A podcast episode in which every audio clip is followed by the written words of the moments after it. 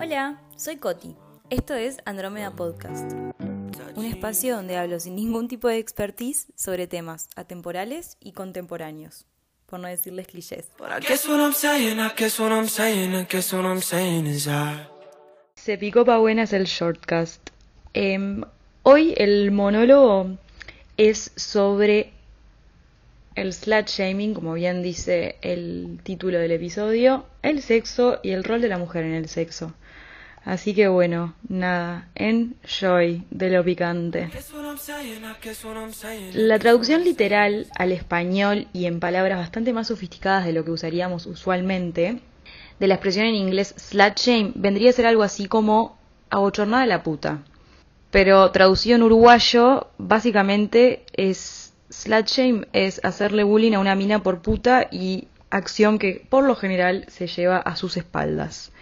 Acción que me da muchísima gracia los que aún hoy tienen como arraigado en su cerebro el hacerle notar a otra persona en lo que anda. A ver, yo tengo que admitir, te tengo que admitir que en lo personal fui demasiado grande cuando hice el clic de que cada uno hace lo que quiere y que cada cual hace su culumpito. Pero ta, en fin, para atrás, ¿no? Volviendo al slut shame.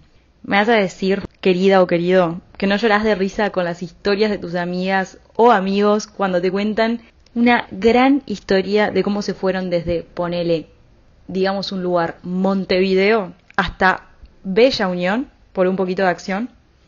A ver, vamos a hacernos un mapa mental de la figura de Uruguay. Montevideo, por las dudas, para los que no lo conocen, es de los puntos más al sur del país y Bella Unión es un pueblo olvidado en Artigas, o sea, el punto diametralmente opuesto en el país. Son siete horas y media en auto.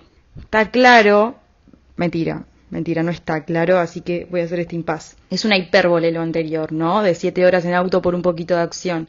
Pero lo que estoy hablando es de hacer odiseas por ese poquito de acción. ¿Y cuándo una odisea no es divertida. O sea, los griegos hacían obras de teatro de cuatro actos con el hijo que se enamoraba de la madre y nosotros podemos hacer cagar a nuestras amigas en cinco minutos donde no se paran de descostillar de risa y encima capaz vos ganas un poquito de ejercicio aeróbico del bueno. Las odiseas son divertidas porque tienen eso de picante, que son esas cosas que sabes que lo más probable a los 40 no vas a andar haciendo, ¿no? Porque el momento es ahora.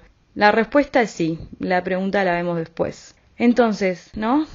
¿Por qué cuando se lo festejamos a una amiga, a un amigo, cuando nos cuentan eso que nos hace llorar de risa, ¿por qué existe esa doble moralidad de atacar a alguien que verdaderamente no conoces, no tenés idea de su infancia, de su formación, de sus allegados, de los loved ones? ¿Por qué agarramos y juzgamos a una mina o a un pibe por un chisme que te llegó que obviamente el chisme a chequear en la chequería.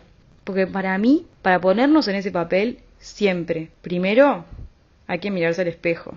Con el correr del tiempo aprendí que las personas más divertidas son las que, como bien dije en el episodio anterior, ladran Sancho, señal que cabalgamos, son esas que se recontrarrecagan en lo que piensan los demás. Las que hacen todo lo que quieren hacer en todos los sentidos posibles.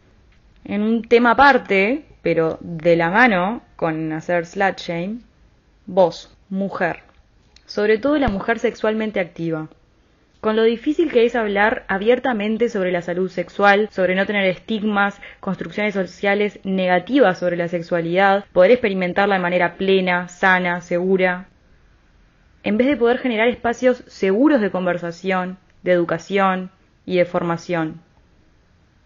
¿Tu aporte va a ser criticar lo que andan haciendo las demás?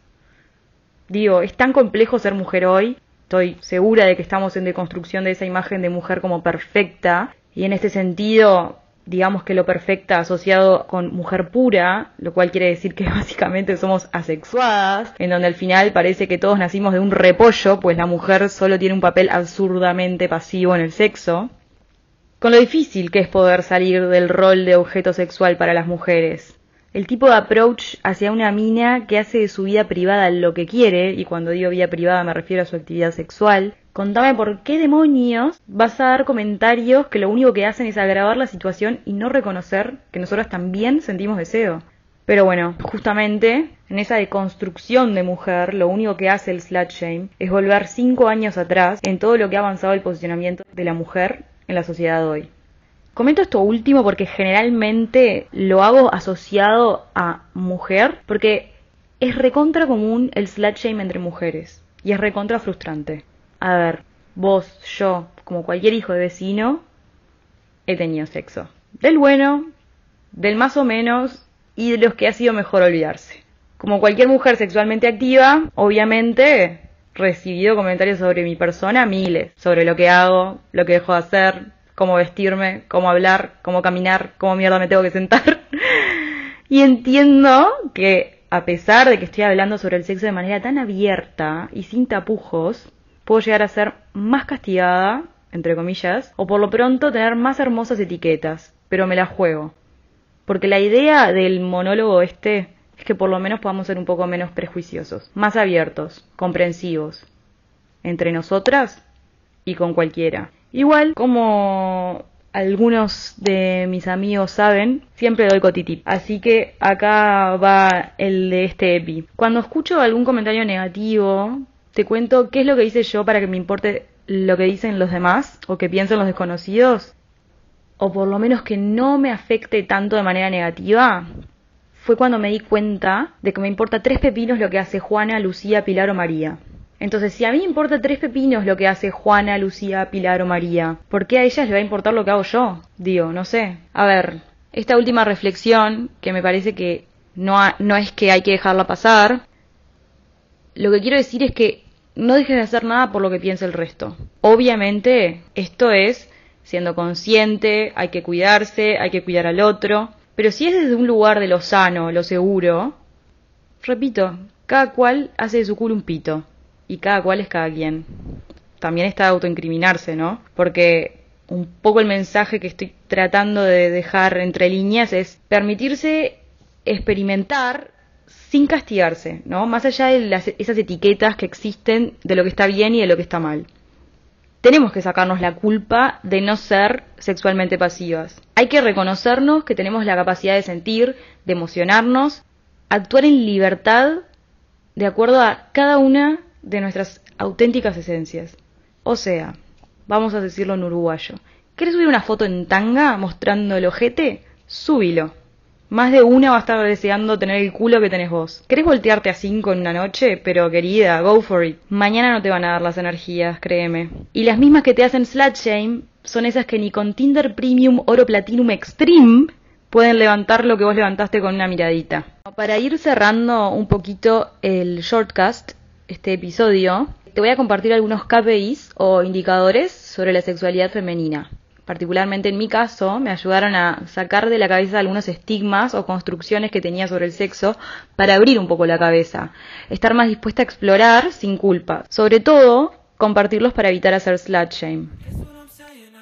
Alfred Kinsey, uno de los pioneros de investigación sexual humana en Estados Unidos, en 1948 dijo que el 62% de las mujeres yanquis se masturbaba. Hite, H-I-T-E, escritora, feminista, sexóloga estadounidense, en 1976 dijo que el 70% de las mujeres yanquis no alcanzaba el, orgasmo con la penetración, pero sí con la estimulación del clítoris. En otro orden de cosas, el clítoris es un órgano que tiene como única función generar placer, órgano que solo existe en la mujer. Los hombres carecen de este tipo de órgano sexual.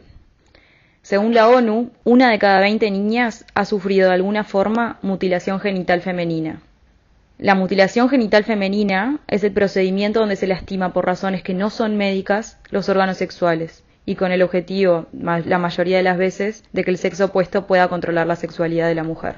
En 2018, en un estudio por Archives of Sexual Behavior, revista académica revisada por pares en sexología, afirmó que un 95% de los hombres heterosexuales alcanzan el orgasmo en sus relaciones, mientras que las mujeres heterosexuales un 65%. O sea, igual que en cualquier otro ámbito, también existe una brecha en las relaciones sexuales heterosexuales, la brecha orgásmica o el orgasm gap, que dicen en inglés. Ahora sí, para cerrar, te recomiendo dos libros. Sexo ATR de la licenciada Cecilia C. y Nacidas para el Placer, de Mireia Darder. Dos approaches bien distintos, el primero un poco más casual y divertido, mientras el segundo tiene un tono un poquito más serio, casi de ensayo o de tesis. Pero ambos sirven para poder informarse, que sobre sexo lo único que nos enseñan es a usar condón. Pero igual, usa condón. But I guess what I'm saying, I guess what I'm saying, I guess what I'm saying is I